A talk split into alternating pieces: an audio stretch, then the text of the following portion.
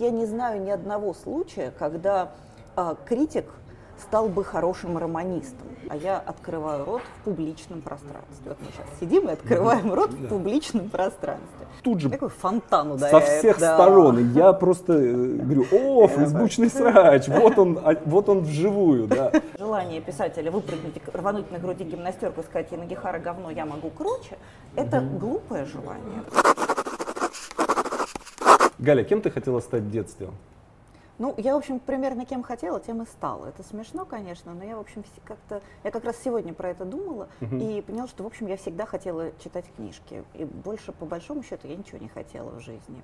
Так что я очень гармоничная личность. А помнишь какое-то, Космонавта мне вот это всего нет. помнишь какое-то самое сильное вот, свое читательское впечатление, может быть, или книга, или обстоятельства, связанные с какой-то книгой? Как- У меня вся жизнь состоит, слушай, ну ты спросил, у меня Да. вся жизнь состоит из ярких читательских впечатлений, каждый день практически. А никакое отдельное А. не выделить невозможно. Ну, да? наверное, если говорить о каких-то ранних читательских впечатлениях, то я абсолютно помню, как меня потрясла книжка про Маугли. А, э, Киплинговский Маугли. Вот, э, вероятно, это первая книга, которую я вот прям так осознанно помню как книгу, как цельное впечатление. И это было какое-то абсолютное ощущение которое мне и сегодня иногда удается воссоздать внутри себя, это ощущение, когда ты вот книжку открываешь как дверь, ты уходишь, и она за- туда входишь, и она за твоей спиной закрывается, и мир снаружи перестает существовать. И вот, собственно говоря, наверное, это впечатление, это ощущение, которое я пытаюсь каким-то образом а, хранить и воспроизводить на протяжении всей последующей жизни. А когда ты поняла, что э, профессия, что вообще что есть такое профессия читателя книг, да, что это профессия, да, что ты можешь э, Ну, этим добр- заниматься? Добрые люди рассказали, конечно же, как это всегда бывает. То есть я сидела и очень много читала. Год, например, был 99-й. Я как раз заканчивала университет. И э, папина приятница работала в тот момент в газете «Экслибрис», было такое, по-моему, до сих да, пор да, есть, да, да. книжное приложение к независимой газете, тогда это было прям круто. И она сказала, что ты все сидишь на попе ровно и читаешь, а давай ты прочитаешь, а потом еще напишешь, а мы тебе за это бесплатно книжек дадим. А, и я подумала, вау, какая привлекательная, привлекательная перспектива. Все то же самое, только еще книжки бесплатно дают, но напишу эти четыре абзаца, поди не облезу. А, ну вот как-то в тот момент оказалось, что этим можно не то чтобы зарабатывать на жизнь, а можно это делать как-то на возмездной основе, как нынче говорят. А первую рецензию помнишь свою там? Ох, да, это была очень смешная рецензия. Это была рецензия на книгу э, дочери Натальи Николаевны Гончаровой от, вто- от второго ее счастливого брака. А, э, дочь решила написать книжку, ну, Ланская, какая-то из этих лан- детей Ланского. Она решила написать книжку про то, какая ее мама на самом деле была хорошая, а какой же Пушкин был гад. И это была на тот момент, ее откопали где-то, эту книжку, она не переиздавалась много-много лет, то есть вот она ее там написала в каком-то, не знаю, 69 году 19 века, и с тех пор она пролежала совершенно никому не нужная. Тут ее почему-то решили переиздать, я ее прочла, она была ужасно смешная. Это книжка, из которой а, у меня сохранилась одна фраза, она плотно вошла в наш семейный обиход. А, главная задача была рассказать про то, что Наталья Николаевна была кроткий ангел, а Пушкин над ней всячески издевался. Поэтому там примерно каждые 3-4 абзаца рефреном звучала фраза «безропотная, кротко сносила она все». Поэтому теперь, когда я, например, не знаю, спотыкаюсь об стул, все мое, все мое семейство хором говорит «безропотная, кротко сносила она все». Меня всегда интересовало, вот, касаемо критиков, как они ухитряются не становиться писателями. А мне Вот как вот был вообще, ну вот э, посмотреть, например, ну кейс Волобуева, да, то есть человек смотрел кино, писал про кино, стал э, кинорежиссером, да, э, кейс всех вот этих ребят, э, из- извини, что я про кино, что я как Ну, так или иначе все равно мыслю некими киношными историями, да, все эти ребята из новой волны 60-х годов, Трюфо, да, они все были критиками. Э, Сейчас мы наблюдаем кейс Данилкина, да, который Да. также был критиком, то есть профессиональным читателем книг, и сейчас он становится э, писателем стремительно, по-моему. Ну, вот на самом деле не стремительно, он уже вот довольно что, давно. Что происходит, да, вот что происходит, ну, как устроена вообще, ну, биология критика, да, который читает огромное количество текстов, но при этом не хочет становиться э, писателем? Мне кажется, это совершенно разные вещи. То есть mm-hmm. писатель э, это человек, который хочет придумывать новое, а критик это человек, который среди уже существующего хочет найти то, что ему нравится, то, что ему mm-hmm. дорого. А, у меня абсолютно никогда не было интенции демиурга. Mm-hmm. А, я всегда хотела читать. То есть я подлый потребитель, а никоим образом не создатель. Mm-hmm. И если говорить о Данилкине, то вот посмотри, он же не пишет романов. Это так. Он не пишет художественной угу. прозы и думаю, что никогда не напишет. А, просто когда ты очень глубоко привыкаешь читать много букв, угу. ты в какой-то момент из этих букв у тебя начинают собираться какие-то свои истории. А, как правило, эти истории не художественного толка. То есть а, просто если прочитать очень много книжек про Ленина, у тебя в голове внезапно складывается какой-то собственный Ленин, тебе есть про что поговорить. То есть а, я не могу исключить, что когда-нибудь я напишу какой-нибудь нонфикшн. Ну, собственно говоря, я вот его уже написала. Нет, это все-таки сборник рецензий. Я написала сборник сборник эссе угу. про литературу, про то, как она работает, про то, как она устроена. То есть это в некотором смысле я тоже писатель, угу. но это э, результат обработки других текстов. Это не собственное литературное высказывание. И мне кажется, что это совершенно разный темперамент. Писатель должен быть немножко маньяком. Писатель должен быть, он, у него внутри должно свербеть и скрестить что-то такое, что хочет на волю, что ему трудно удержать в себе. А критик это так, наоборот такой довольно нудный, унылый человек, который всегда хочет забиться в угол с книжкой и там сидеть. А, и вот эта разница темпераментов, мне кажется, она непреодолимая. То есть я не знаю ни одного случая, когда а, критик стал бы хорошим романистом. Я знаю случаи, когда хороший умный писатель может иногда писать критику тоже, но об, в обратную сторону нет, у меня нет прецедентов. Угу. Вот э, по поводу вот этой как бы ну обработки вторичной реальности, да, то есть угу. есть первичная реальность, которую мы наблюдаем, да, есть вторичная реальность угу. отраженная, да, и тут возникает какая-то ну уже третичная реальность, да, то есть человек, который ну э, э, который ну, пример Быкова, да, например, угу. для которого ну условно говоря какие-нибудь бруски э, существуют э, рядом с Путиным, да, и так далее, да. и так далее, да, то есть это и на этом выстраивается некая, некая там э, третьего порядка реальность. Мне на самом деле в свое время поразило в журнале «Замыслы», я прочитал у кого-то из театральных критиков интересную вещь, что м, театральный критик должен не люб... он не обязан любить театр, э, но он обязан любить читать о театре. А вот любишь ли ты читать о книгах? Да, конечно, И очень. больше ли ты любишь, э, ну вот есть какая-то вот, ну отличаешь ли ты это вот чистая литература о жизни, литература о книгах? Э, для а, тебя есть здесь У меня э, специфическое образование, у меня классическое образование, то есть я пять лет учил латынь и древнегреческий. Угу. И это образование, которое предполагает чтение огромного массива книг, текстов о текстах потому что ты не можешь прочитать Горация, если ты не прочитаешь вокруг него огромное облако.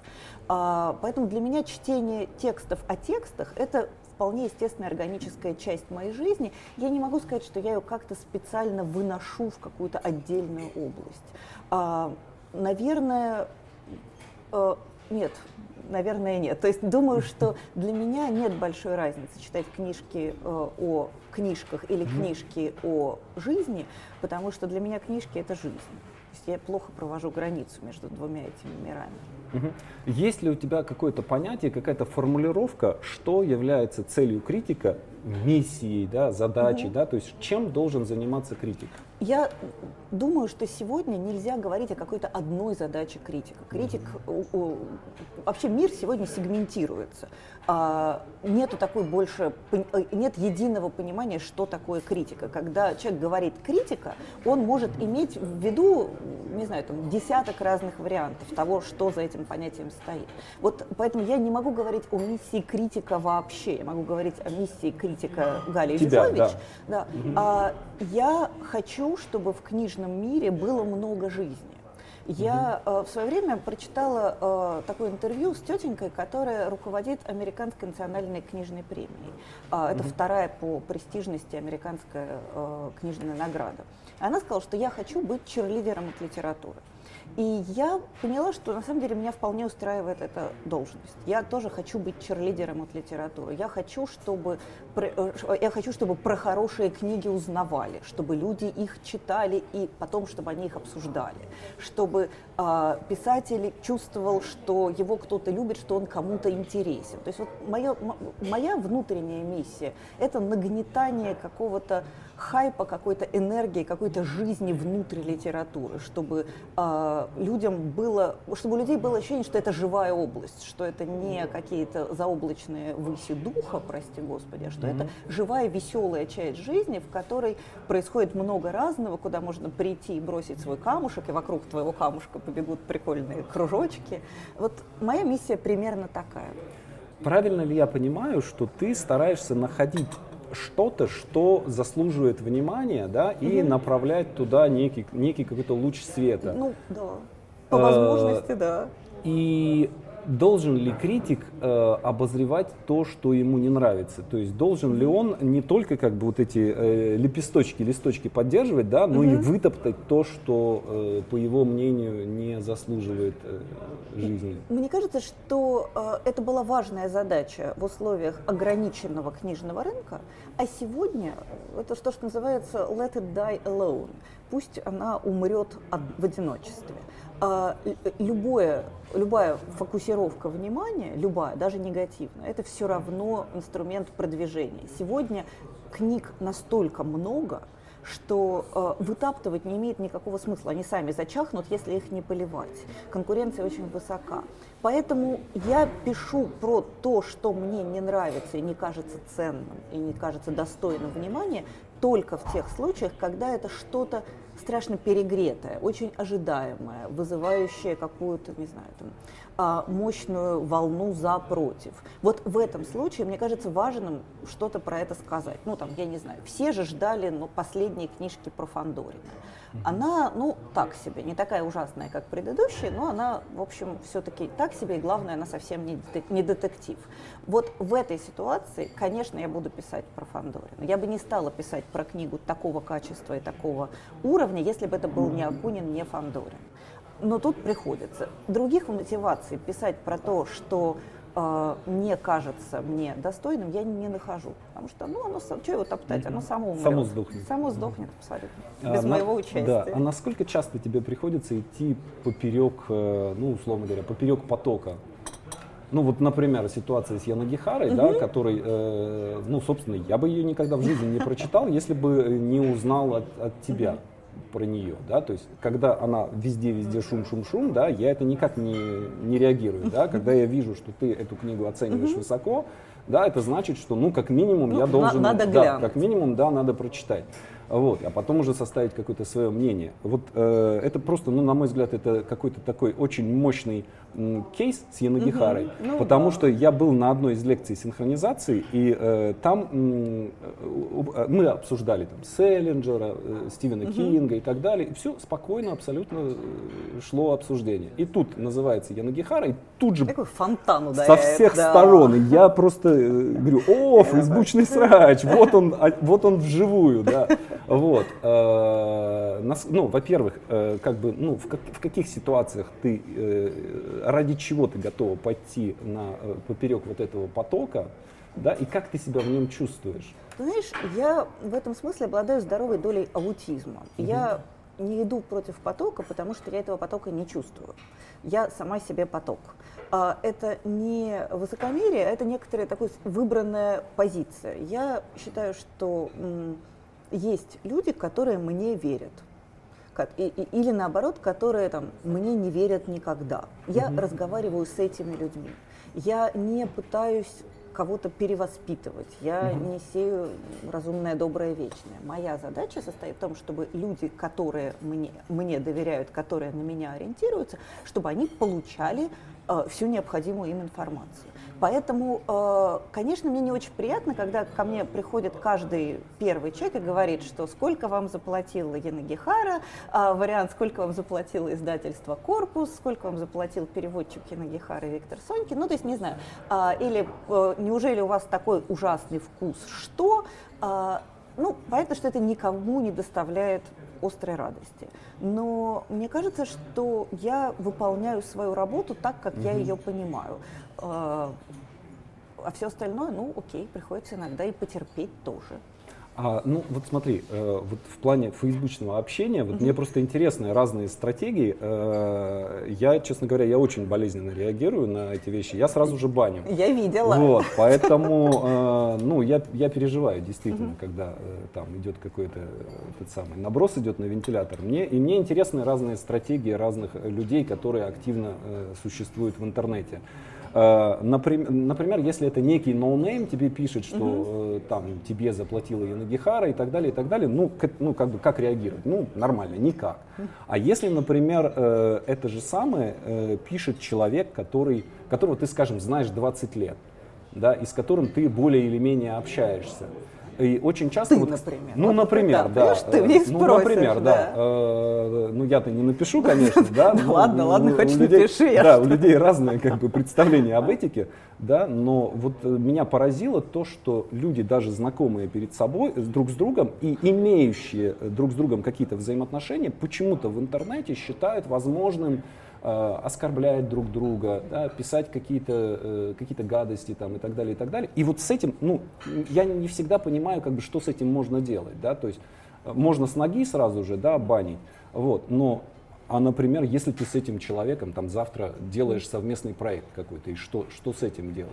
Вот как ты, есть ли у тебя какие-то правила э, или какая-то стратегия взаимоотношений с, вот с этим негативом, исходящим через сеть, от знакомых тебе людей? А, я смирилась. Я, во-первых, у меня есть еще одно очень важное сокровенное знание, которым я пытаюсь с людьми делиться, а мне никто не верит. Uh-huh. А, у, я много лет преподаю о, критическое мышление, академическое письмо студентам в университете. И я знаю, что люди чудовищно плохо формулируют мысли. Очень часто то, что выглядит оскорби, оскорблением, на самом деле является результатом неверно сформулированной мысли. То есть человек просто, у него кривой аппарат речевой, письменный, устный, неважно. Он очень плохо думает, он плохо, плохо в смысле не умеет это вербализировать. Угу. Поэтому я на всякий случай, у меня есть высокая степень доверия. Я чаще всего склонна думать, что человек не обозвал меня земляным червяком, а просто плохо сформулировал свою мысль. И очень часто это оказывается правдой. То есть если ты читаешь комментарий, который кажется тебе шокирующе оскорбительным, иногда имеет смысл переспросить.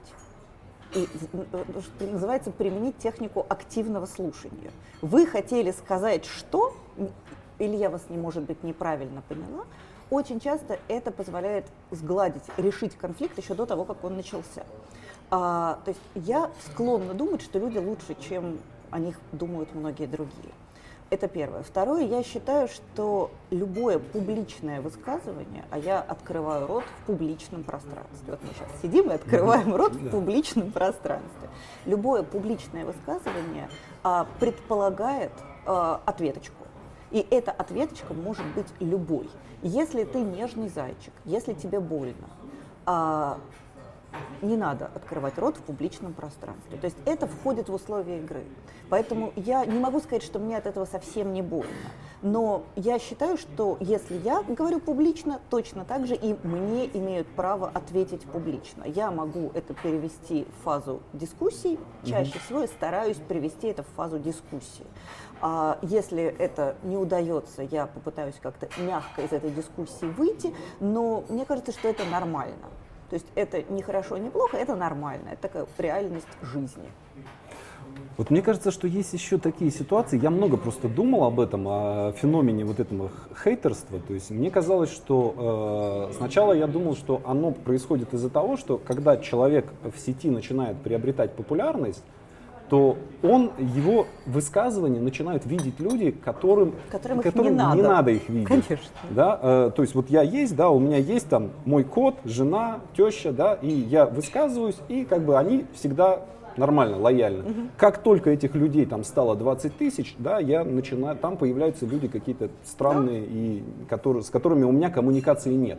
Но мне кажется, что есть еще один нюанс, что люди, которые, вот условно говоря, ты пишешь, там, Яна- читайте Янагихару, да, э, человек говорит, да, Янагихара говно, ты наймит э, там того всего пятого, десятого, но на самом деле, ну, болит-то у него что-то совершенно другое. Конечно. Да, то есть у него есть какая-то проблема своя в жизни, в работе, э, там с Путиным у него какие-то сложные взаимоотношения у этого человека. Он же не может пойти и сказать Путину о том, что Конечно. высказать о чем-то, да. Вот. А Юзефович он может высказать, ну вот, или Молчанов он может высказать. И вот он идет и э, высказывает. И, собственно, ну, я не могу, то есть, э, как это, мне очень нравится эм, «Строится мост», э, там фильм, одна из героинь говорит, когда я говорю, что я хочу торшер, это не значит, что я хочу торшер, да, то есть когда тебе пишут, что Янагихара говно, на самом деле они хотят сказать нечто совершенно другое. Они хотят сказать, что моя жизнь говно, да, помоги сделай что-нибудь с этим. Вот бывают такие случаи, и как-то, ну, можем ли мы что-то, да, можем, ну, что-то с этим сделать? Мне кажется, что можем ровно столько, сколько хватает сил. То есть, э, поскольку мне, я по умолчанию воспитываю в себе э, вот это глобальное сострадание всему сущему э, буддийское. И я вот к этому отношусь серьезно, ну то есть это прям правда для меня важная вещь. Я э, я склонна к эмпатии, я чувствую чужую боль, и если у меня есть силы и время, я попытаюсь эту боль вылечить. Если, но я понимаю ограниченность своего ресурса. То есть, если у меня у самой, не знаю, зуб болит или э, у ребенка проблемы в школе, то я не буду врачевать боль всего мира. То есть мне кажется, что а, публичность, да, она на самом деле накладывает некоторые обязательства, в том числе в бинтовании чужих ран. А, это тоже входит в условия игры. Но тут важно понимать собственные границы. Не то чтобы... То есть если я начну э, бинтовать все раны, то я кончусь раньше, чем, чем раны. А, то есть я к этому отношусь в целом сострадательно. И именно это, кстати, позволяет мне в большинстве случаев как-то э, коммуницировать, в том числе с троллями, потому что я понимаю, что, ну, то есть если это не тролль, который приходит, там вот есть же такие специальные тролли, Мгм. которые приходят на определенные сюжеты, а вот если это не такой непрофессиональный тролль, а человек, который просто пробует себя в искусстве троллинга, чаще всего с ним можно поговорить. А, И, и очень часто это приводит к каким-то результатам. Другое дело, что тут, если у тебя уже силы кончились, Мгм, то мгм. не надо пытаться отогреть всех троллей. Э, Еще одно наблюдение, эм, тоже связанное с соцсетями. Я прошу прощения, что как-то я все, все время про соцсети, но там есть одна такая странная история. Эм, Вот еще лет 20-30 назад комьюнити возникали вокруг каких-то институций. Да? То есть есть журнал «Новый мир», да? вокруг него возникает какой-то комьюнити. Есть РГГУ, есть ВГИК, да? и там вокруг возникает какой-то комьюнити. А сейчас мне кажется, что комьюнити, или там есть Facebook, да, есть ЖЖ, и ЖЖ воспринималось как некая там такая общая какой-то комьюнити. Ах, мы с тобой познакомились в ЖЖ, значит там ты, ты уже хороший по определению. Друга я никогда не Да-да-да-да-да. забуду, если с ним подружился в Москве. Совершенно верно, да. А до этого еще про Зару была, да, и э, там вот я Лору Белоиван, я э, с ней почему там как бы много лет дружен? Потому что мы с ней на Прозеру познакомились, да, то есть это воспринимается, ну конечно, да, вот. И э, сейчас э, вот эти комьюнити, они начали э, собираться не вокруг институций, а вокруг людей. То есть сегодня Акунин это социальная сеть, Да. да, то есть, ну, то есть Это СМИ. да, закроют э, Facebook, да, Акунин э, откроет, э, там, не знаю, рассылку, отк- зайдет в Твиттер, да, и там через два часа там будет Да, комьюнити. абсолютно. Долин это э, комьюнити, да, Юзефович это, ну, тоже, это некая институция Да. и некая комьюнити. Конечно. А вот есть ли у тебя понимание какое-то, как работает это комьюнити, как оно устроено, кто входит в это комьюнити и, собственно, как оно функционирует? А, мое, я могу говорить только про свое комьюнити. Ну, Ко мне конечно. приходят люди, которым важно про книжки. Они их либо читают, либо читали когда-то и хотели бы к этому вернуться, либо они как-то имеют какое-то отношение к литературе. Иногда они преподают в школе, например, или а, они работают в издательстве. То есть это люди, которых, у которых в жизни так или иначе много книги. А, таких людей на самом деле ужасно много. Вот у меня там, я не знаю, 26 тысяч подписчиков в Фейсбуке, и а, э, я понимаю, что это, в общем, все люди, которым так или иначе про это интересно и важно. А, внутри них есть некоторое ядро. А, это люди, которые каким-то образом, которым каким-то образом нравлюсь я. А, Я им могу нравиться по-человечески, там, манеры, стрижка, то, что у меня там дети, хозяйство. То есть, а, это, э, то есть внутри людей, интерес, которым интересно про книжки, есть ядро людей, которым интересно про книжки и которым нравлюсь я. Вот эти люди, как правило, и составляют вот основу моей коммуникации внутри Фейсбука. Они делают перепосты, они приходят ко мне в комментарии, они делают перепосты с каким-нибудь своим комментарием, там заводится еще какая-нибудь дискуссия, они с кем-нибудь ссорятся или мирятся у, у меня в комментариях. То есть вот они, вот они являются ядром. Вокруг к ним иногда кто-то тоже подтягивается. То есть получается такое, то есть есть некоторый такой условный центр этого комьюнити, есть какое-то довольно большое количество а, сателлитов, вокруг которых тоже вращаются какие-то свои комьюнити, небольшие, там, меньше, чем у меня и так далее. То есть мне кажется, что вот примерно такая вот э, гелиоцентрическая, извините за уже адский снобизм, э, структура.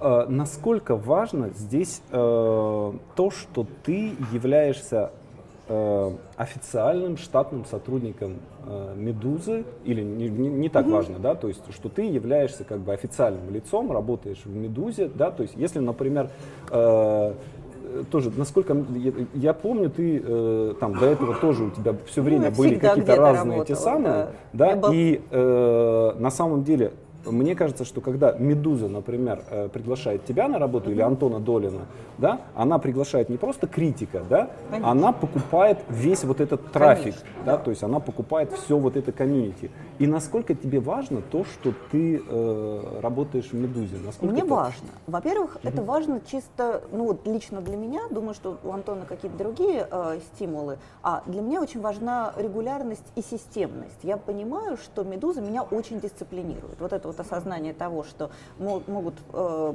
не знаю, там, обрушиться ледяной дождь, э, и все, что, не знаю, засуха, э, нашествие крокодилов, все что угодно, а в субботу должен выйти книжный обзор. Вот это очень задает мне определенные рамки. Это создает для меня некоторую такую формальную. А ты зачем читаешь?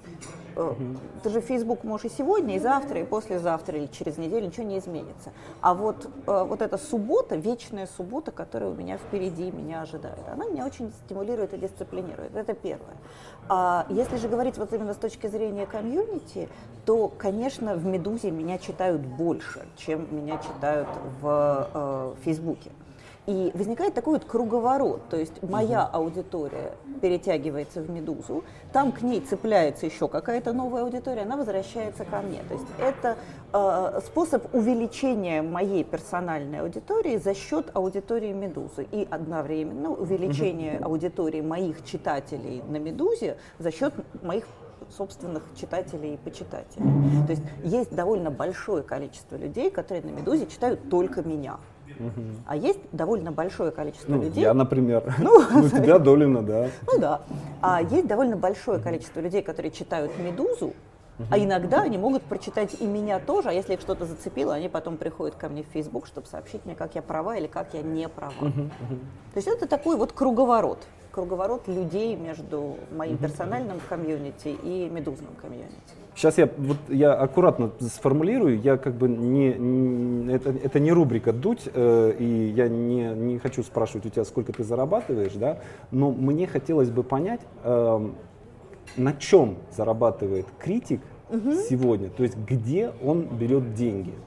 То есть вот ты уже сказала, да, что издательство тебе не, не платят, авторы не тебе платят, не платят, да, авторы, кто тебе, ну, где деньги, где тут а, деньги? Смотри, эта история, я думаю, примерно такая же, как и у тебя, как и у всех. Mm-hmm. Это история про персональный бренд. Это так. А, Медуза мне платит очень мало. В какой-то момент она мне не платила совсем. Это абсолютно мы так честно договорились. А, в какой сейчас она мне платит, платит очень мало, на, на эти деньги нельзя не то что жить, а в общем ничего на них нельзя. А, но Медуза создает вот для меня вот это превращение аудитории. Меня все знают как Галю Зифович, которая пишет в Медузу. Угу. И это ненавижу эту терминологию, но никуда от нее не деться. Это прокачивает мой персональный бренд. Поэтому, когда меня, например, приглашают прочитать куда-нибудь лекцию за дорого, иногда за абсурдно дорого, а, меня приглашают как Галю Зифович из «Медузы».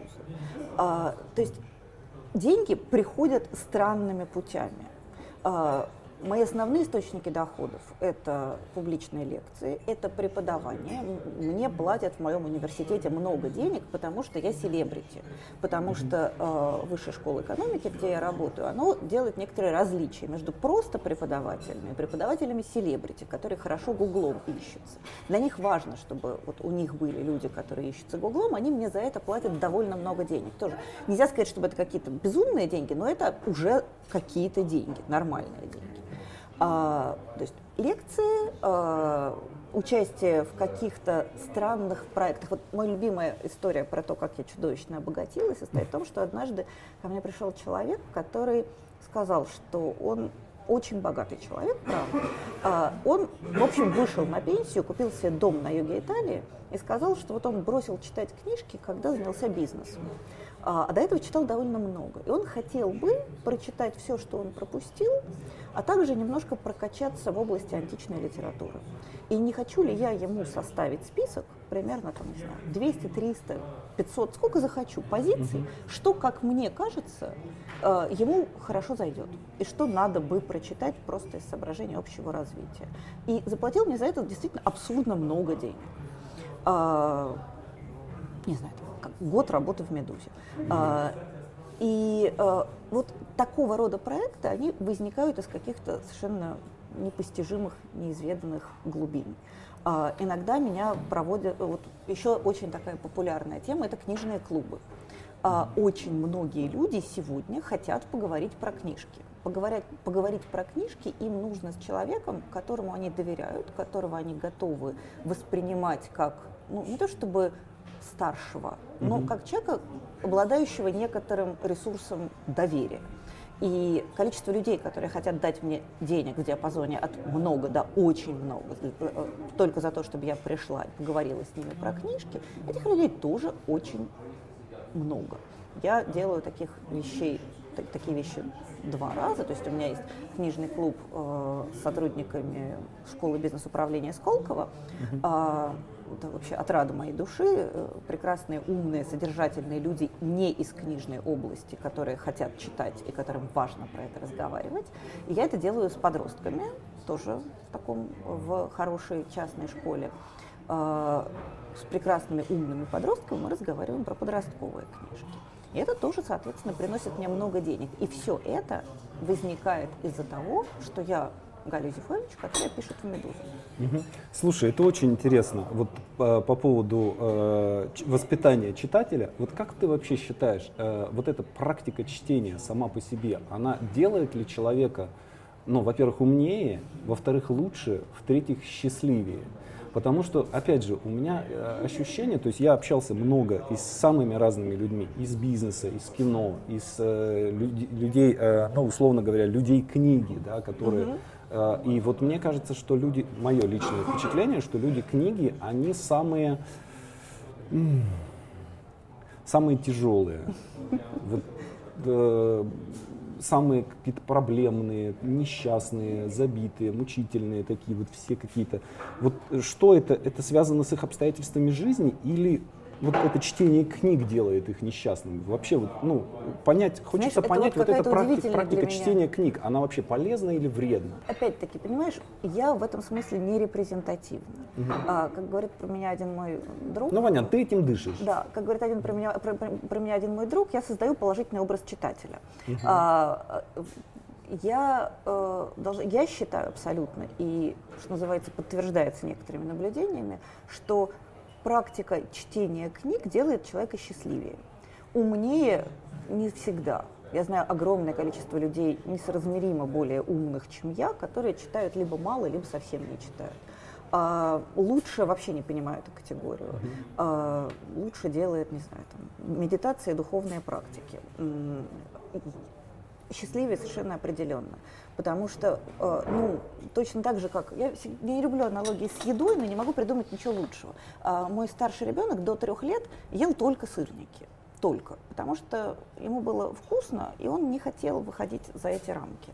А, и когда я ему говорила, что, может быть, там, я не знаю, котлетку или яблочко, он говорил, ну зачем? Ты же сама говорила, творог полезный, в нем содержится много всего, все необходимое. Мне, мне норм. Можно я не буду? А, сегодня он, став подростком и начав поедать все, что не приколочено, он очень а, смеется, когда он об этом вспоминает. Он говорит, что вот и вот это не любил, и вот это я не любил, и вот это тоже не любил, да быть того не может. А мне кажется, что чтение, оно расширяет твой горизонт. То есть ты можешь жить без книг. Но чтение это интересное развлечение, очень не похожее на все остальное. Оно такое, такое это сам себе кино в голове снял и показал.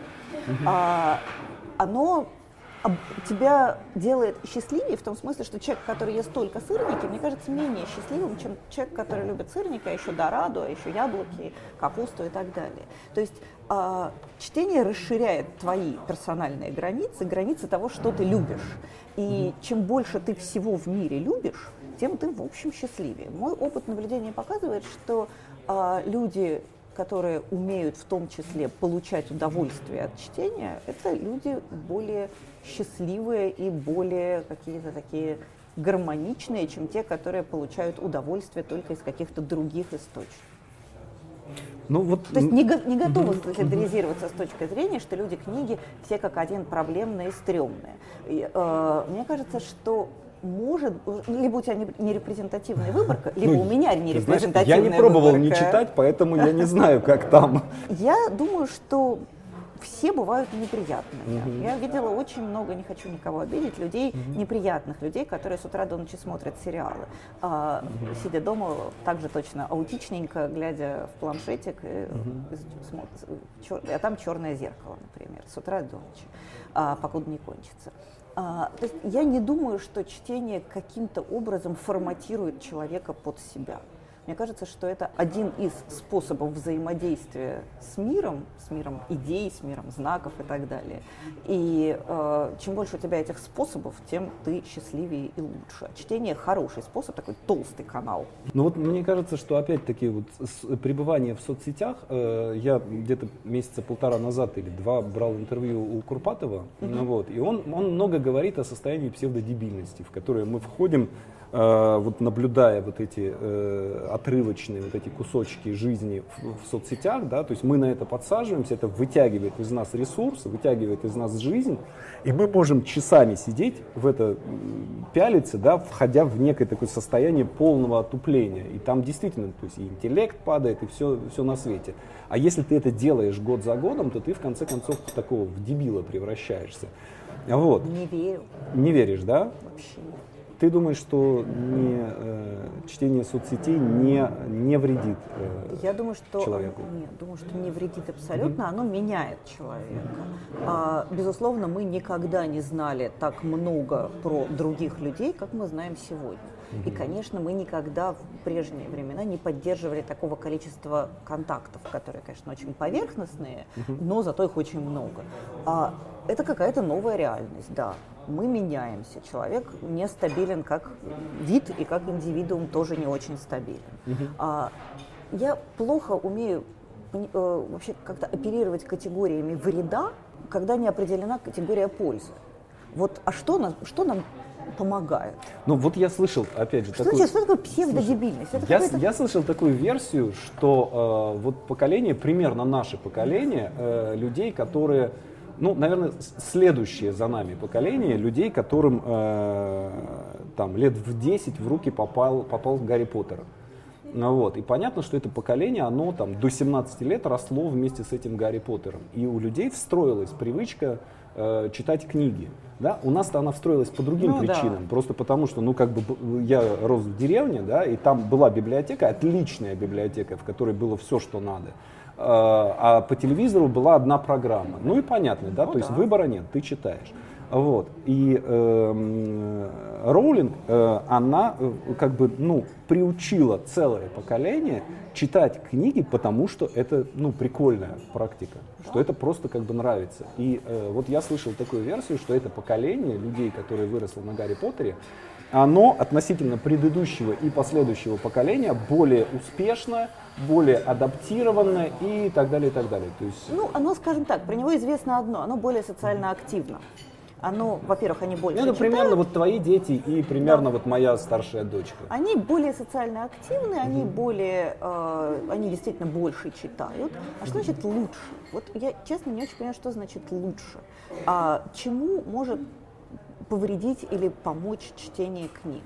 А, да... Мне кажется, лучше адаптивнее как раз таки, да, то есть приспособленнее к меняющейся социальной среде, да, то есть за, на, за нашу жизнь там страна изменилась там три с половиной раза, да, то есть полностью противоположно, да, и сколько еще раз изменится, дай бог, я надеюсь, что много раз, вот, и э, вот умение приспособиться к этим, э, то есть после каждого изменения огромное количество людей вы, вылетало на обочину, Э, наркомания, самоубийство и так далее, и так далее. А какая-то часть оказывалась приспособленной, да, она встраивалась и становилась успешной в условиях этого изменения.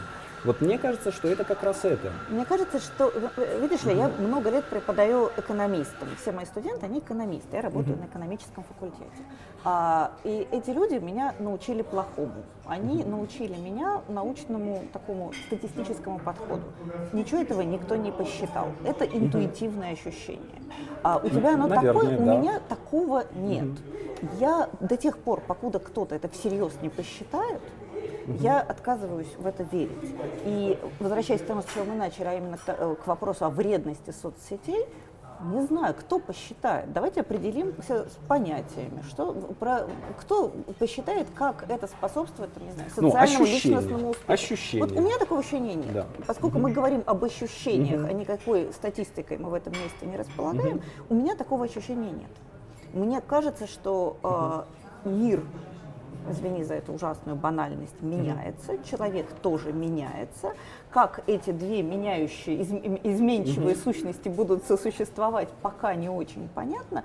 А, никакой статистикой мы не располагаем, а mm-hmm. ощущения у всех разные. Я не думаю, что э, активное тупление фейсбучек а, способно а, человеку нанести, человеку как социальному животному нанести mm-hmm. какой-нибудь существенный вред. Э, да, другой немножко человек. Мои студенты немножко другие люди, не такие, как я, или как ты, или как мы все были, там, знаю, 15-20 лет назад. Но лучше, хуже, в чем-то лучше. Знаешь, как они, вот буквально в одно касание там забронировать отель в какой-нибудь японской дырище – вот ты, еще только начал думать, как эту дырищу Они зас, заспелить, как это вообще пишется. Они уже забронировали, нашли себе дискаунтный рейс, прочитали какой-то худо-бедно путеводитель, они уже там. А ты еще только слово выучил.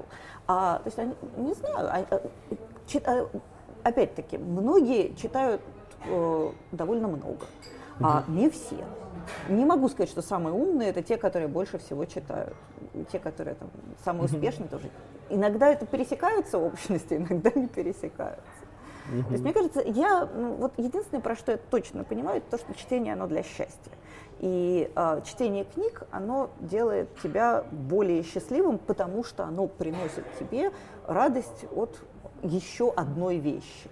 Чем больше вещей mm-hmm. тебя радуют, тем ты счастливее, тем жизнь твоя лучше. Это вот а про успешнее, адаптивнее, вот, не, не знаю, не понимаю. Интересная штука, да, вот мы говорим о, э, о читателях, э, давай попробуем немножко поговорить о писателях. Э, я столкнулся с такой странной очень вещью. Ну, я много лет работал журналистом, и э, меня всегда поражала безграмотность э, журналистов, собственно, безграмотность коллег, подчиненных, с которыми я работал. Вот. И мне казалось, что э, это связано с тем, что они не читают ничего, да, то есть они не читают литературу, не читают книги, потом, когда я стал работать сценаристом и э, стал читать большое количество сценариев, написанных коллегами, опять же, меня поражает, поражала вот эта безграмотность, неумение, неинтересность, да, то есть люди не понимают, не интересуются тем, что происходит. Эм, что здесь, есть ли у тебя в этом смысле какие-то наблюдения, э, как чтение, как должен, как должен читать писатель? Ну, мне кажется, что писатель должен читать э, э, с мыслью, как это сделано. Угу. То есть мне кажется, что главный навык, который должен быть у писателя, как у читателя, угу. э, это навык аналитический, то есть э, понимание того, как писатель решает ту или иную задачу, если ты не понял, вернись и перечитай. Угу. А, вот, например, а, у меня есть любимая история про а, одного моего друга, довольно хорошего писателя, а, который прочитал упомянутую неоднократно нами сегодня Инна Гехарову. И она ему, в общем, понравилась. И он пошел в магазин за едой и, стоя, выбирая, там, не знаю, себе бутылку вина к ужину, он думал о том, как он придет домой и напишет остроумный изящный пост, в котором он, в общем, похвалит Туина Вихару. И вдруг внезапно он обнаружил, что он стоит в этом самом магазине по-прежнему, смотрит на все те же самые полки с вином, и при этом он весь в соплях. У него там слезы, сопли. Угу. А, и а, понятно, что над Гихарой многие плачут. А он плакал совершенно не потому, что ему было жалко бедного главного героя. Он плакал потому, что он понял, что в этой книге есть что-то, чего он не может понять и воспроизвести, что в ней есть какое-то колдовство, которое он, как писатель, не может разложить на кусочки. И мне кажется, что это очень хороший, важный кейс, потому что он не только неплохой писатель, он еще и умный человек, что он читает правильно, он смотрит, как сделано. Угу. А, и а, вот этого навыка очень сильно не хватает. Причем, я не знаю, как сценаристам, думаю, что сценаристам тоже. А писателям очень сильно его не хватает в нашей стране, потому что у писателей, у сегодняшних, по крайней мере, у российских, да и не у российских на самом деле тоже, очень часто суждение бежит впереди анализа. Угу. А им не интересно, как сделано, им интересно, а, хорошо получилось или плохо. То есть вот это вот желание писателя выпрыгнуть, рвануть на груди гимнастерку и сказать «Янагихара говно, я могу круче», это угу. глупое желание, потому что ты остановись и подумай, как она это сделала, почему огромное количество очень разных людей на эту книгу реагирует ярко. А, вот а, для меня, мне, мне бы хотелось жить в мире, где писатели, читая других писателей, первый вопрос задают себе, это как оно сделано, как оно устроено, как оно работает. Мне кажется, что это тот способ, который мог бы сильно повысить писательские навыки, скажем так, mm-hmm. прокачать и развить. Угу. Я, честно говоря, не, не знаю, как это делать. То есть я, мы в мастерской, я не учу людей смотреть фильмы, потому что я не знаю, как их можно научить смотреть фильмы. Я пока не понимаю, как этот навык можно, э, можно применить. А я учу студентов, mm-hmm. в частности, ну там разных, mm-hmm. и маленьких, и взрослых, я их учу читать, потому что это удивительно, как люди плохо умеют читать. Вот моя любимая история, мы там на самом первом занятии, мы с моей коллегой даем студентам прочитать маленький фрагмент, три абзаца а, текста э, из книги Джареда Даймонда «Ружья, микробы и сталь». Uh-huh. Суть этого текста состоит в том, что а, в Европе цивилизация развивалась опережающими темпами по сравнению с другими частями света, потому что в Европе для этого существовало много ресурсов. Животные, подлежащие домашнему, растения, подлежащие домашнему и так далее. Поэтому у нас тут все быстрее выросло. Спрашиваешь студентов, про что текст? Самый умный начинает его тебе близко к тексту пересказывать. А в этот момент нужно быстро заткнуть и сказать нет, про что? Они говорят, следующий этап, пауза, а потом мучительная фраза про животных. Говорю, про каких животных, говорю я? Про домашних, говорят они. И а, вот попытка заставить их проделать вот этот путь. А, о, этот фрагмент, он действительно выстроен довольно нетривиально. То есть эту мысль нужно оттуда вытащить, понять, в чем месседж, потом найти под этот месседж, как автор э, этот месседж подкрепляет, аргументирует, на, чё, на что он опирается. И, наконец, третье, посмотреть, как он это выстраивает, это вполне работающий навык. Это та вещь, которую, та практика, которую, как мне кажется, любой читающий человек должен пр практиковать. То есть это та вещь, без которой не летает. И, конечно, особенно важно, чтобы это делал человек, который имеет в виду потом тоже что-нибудь написать.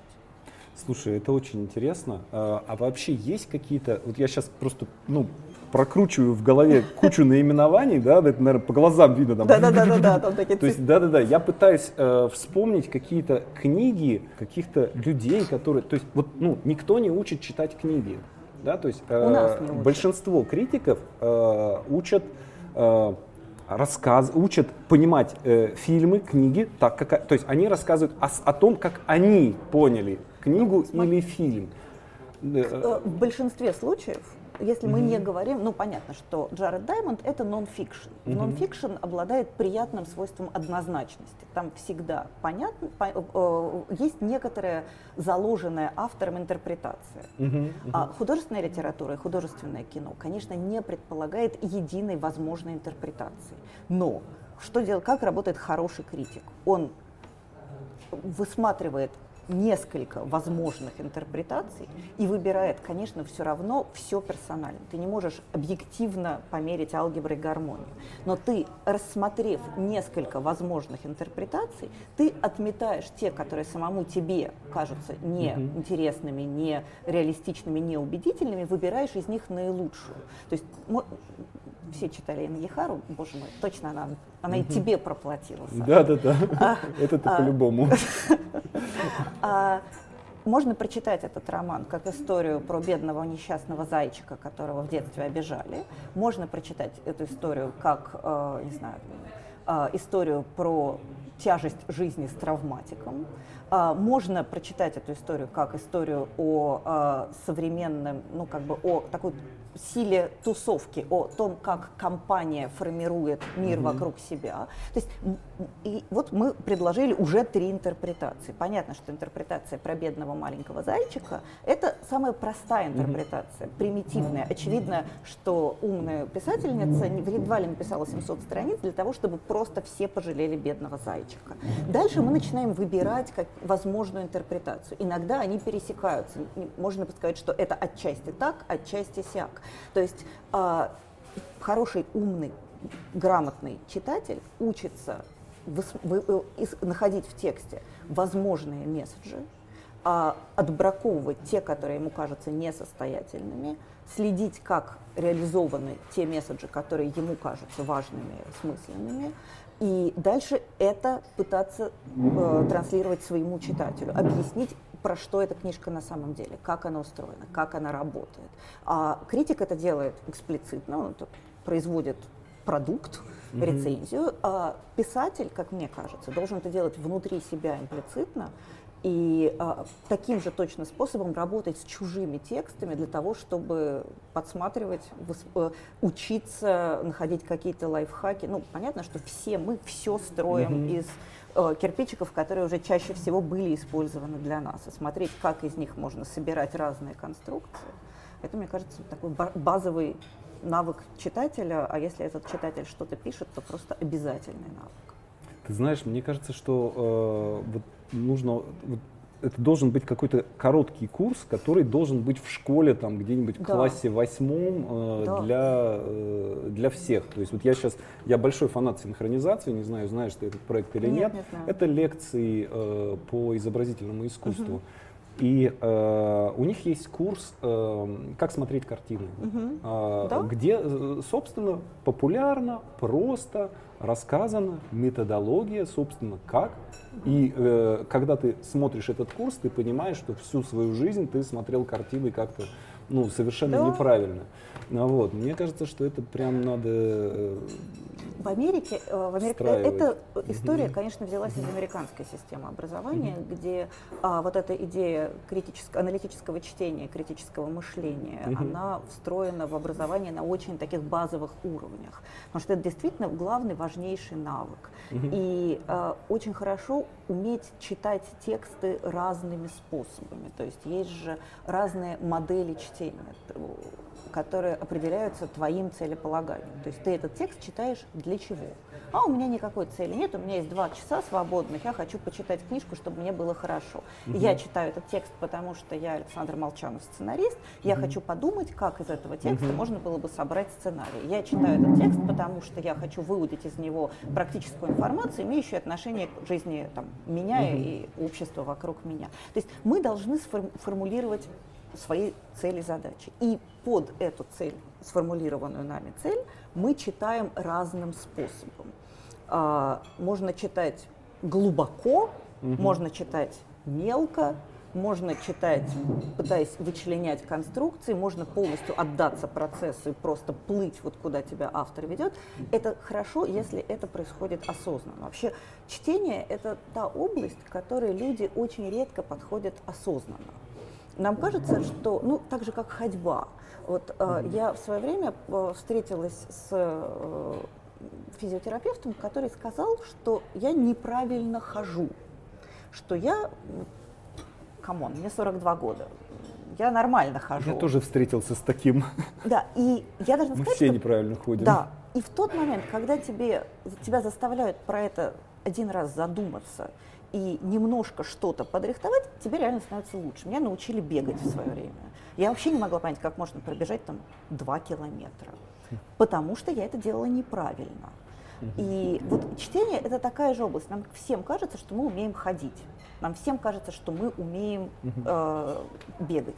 Нам всем кажется, что мы умеем читать. А на самом деле, э, если ты задумаешься про то, как ты это делаешь, то откроется бездна. А как ты думаешь, как будет меняться чтение в течение там, следующих лет, ближайших? 20, 50, 100? Ну, во-первых, ему будет отводиться все меньше времени. Это вот прям реальный факт. Потому что а, в, вот в нашем с тобой поколении чтение было а, таким, ну, как бы вершиной духовной пирамиды. То mm есть есть... Ну, люди гордились прочитанными да, книгами. Да.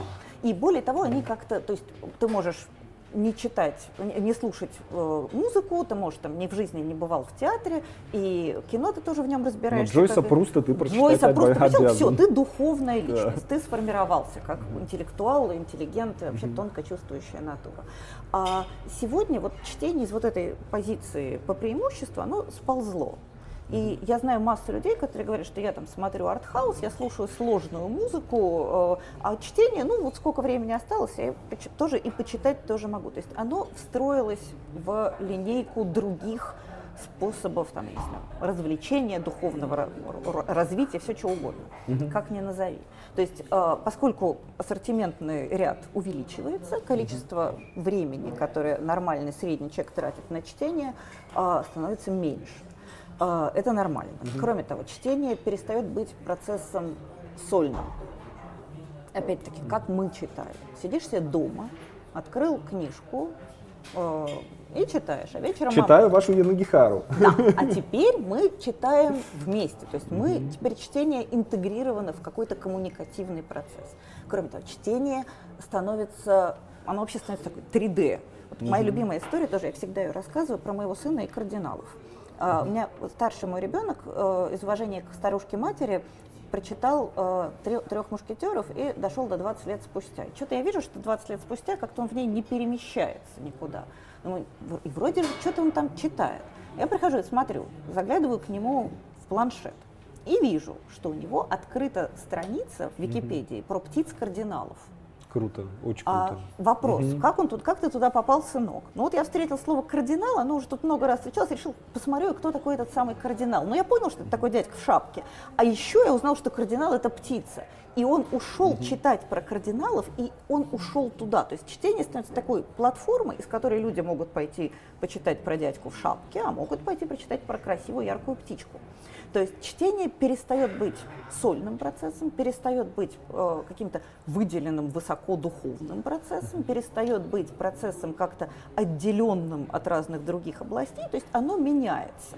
А то, что оно совсем не умрет, я почти уверена, потому что все-таки количество таких, ну, условно, логоцентричных людей очень велико. Людей, для которых по преимуществу информации, вообще все что угодно, оно качается через слово, их много. И mm-hmm. вряд ли они все вымрут. Мне кажется, что это какая-то вот органика.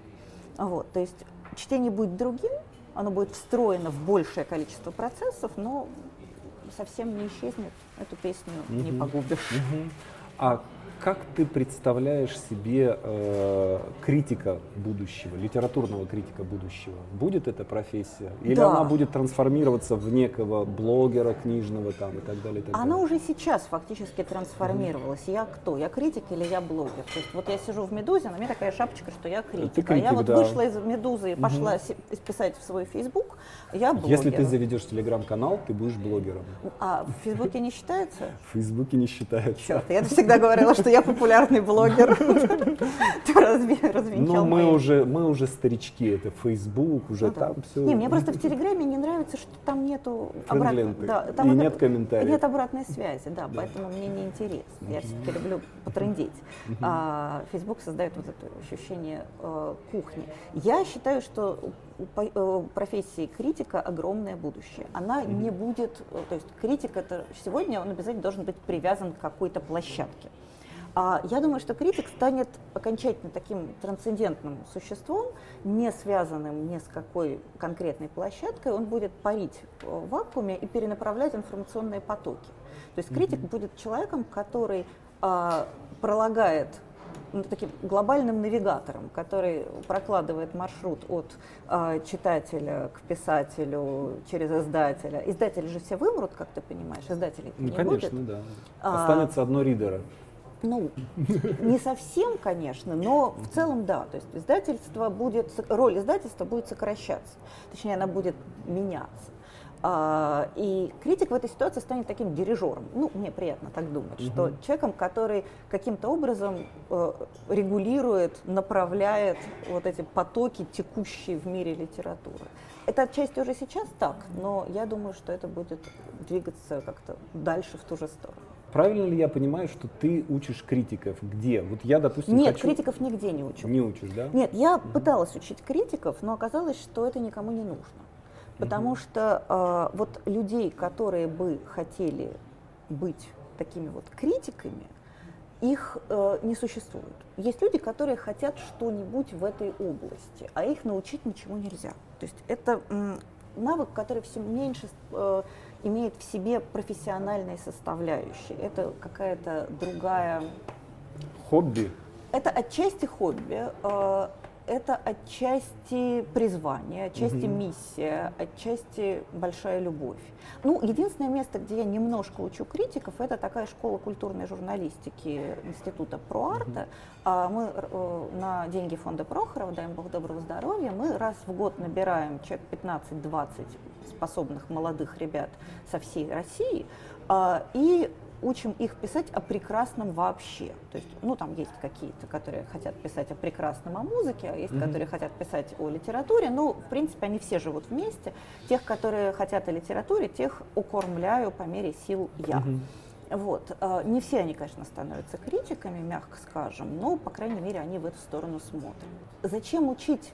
Главное, как учить критиков, я сегодня не знаю. А, не думаю, что это вопрос, на который можно ответить сколько-нибудь быстро. Я стараюсь по мере сил создавать положительный образ читателя, положительный mm-hmm. образ критика и э, называется, работать немножко музой, чтобы людям хотелось быть как я, чтобы им хотелось читать про это, писать и вокруг этого разводить какую-то жизнь. Угу. А, но это скорее такое, что называется, личным примером, чем непосредственным наставлением. Угу, угу. Ну вот представь, что человек, допустим, молодой, э, который э, посмотрел это интервью и понял, что это же я, да, э, угу. у меня я читаю, да, и э, кажется вот то, про что Галя рассказывает, да, это как раз и есть, собственно, то, чем я хочу заниматься. То есть человек вдруг понимает, что он критик да, хотя не написал за всю свою жизнь ни одной критической статьи. Вот что бы ты ему посоветовал? Завести канал в Телеграме, писать в нем про книжки, хорошо, с выдумкой, разнообразно. Ни- никому не нужен канал в Телеграме, который каждый день фигачит по рецензии на не пойми что. То есть это должно быть что-то при- прикольно, необычно, разнообразно придуманное. То есть потом этот канал надо развивать, продвигать, придумывать, как ты будешь жить, на что ты будешь жить, покуда эта часть твоей жизни не начнет худо-бедно монетизироваться, она начнет это делать не быстро. А, то есть а, потом, раскрутив свой канал в Телеграме и став худо-бедно известным, надо начать искать площадку, которая тебя возьмет, возьмет тебя, скорее всего, бесплатно. То есть тебе никто платить не будет. А, постепенно ты начнешь подкармливать свою аудиторию, ну, то есть запустишь вот этот вот механизм, когда у тебя а, твоя аудитория перетекает в аудиторию твоей площадки и так далее.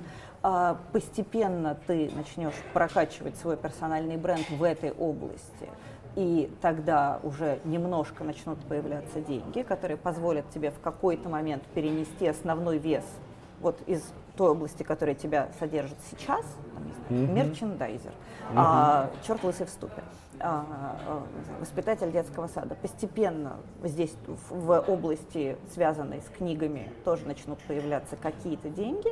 А, ну, вот мой опыт наблюдения за успешными проектами в этой области показывает, что там за 3-5 3, три года можно прокачать свой персональный бренд настолько, что это станет э, каким-то важным, в том числе финансовым, материальным подспорьем в твоей жизни. То есть совсем перенести вес Мне сюда. кажется, это довольно оптимистично. Три. Это Я бы говорил оптимистично. скорее семь. Ну, э, мне потребовалось 20, но э, я все-таки начинала совершенно в другую эпоху. А, я знаю случаи, когда это происходит даже быстрее. Два-три года нормально. Человек начинает получать работу за деньги, связанную вот с этим, с этой его ипостасью. Ну, то есть э, это, как ты понимаешь, это не та вещь, которую можно делать без большой любви. Да. То есть, э, если ты любишь это достаточно сильно, чтобы этим заниматься в свободное от зарабатывания на жизнь время, то все будет хорошо. Галя, спасибо тебе большое. Спасибо. Друзья, домашнее задание. А, Поскольку мы сценарная мастерская, а, вам а, задачка в комментариях к этому видео опишите какое-нибудь событие, которое вас вдохновляет, которое вам нравится, которое вы вспоминаете с удовольствием. Какое-нибудь хорошее, прикольное, интересное, радостное событие из вашего прошлого. Кто напишет лучше всех, тому ничего не будет, как всегда. Я желаю вам удачи и вдохновения.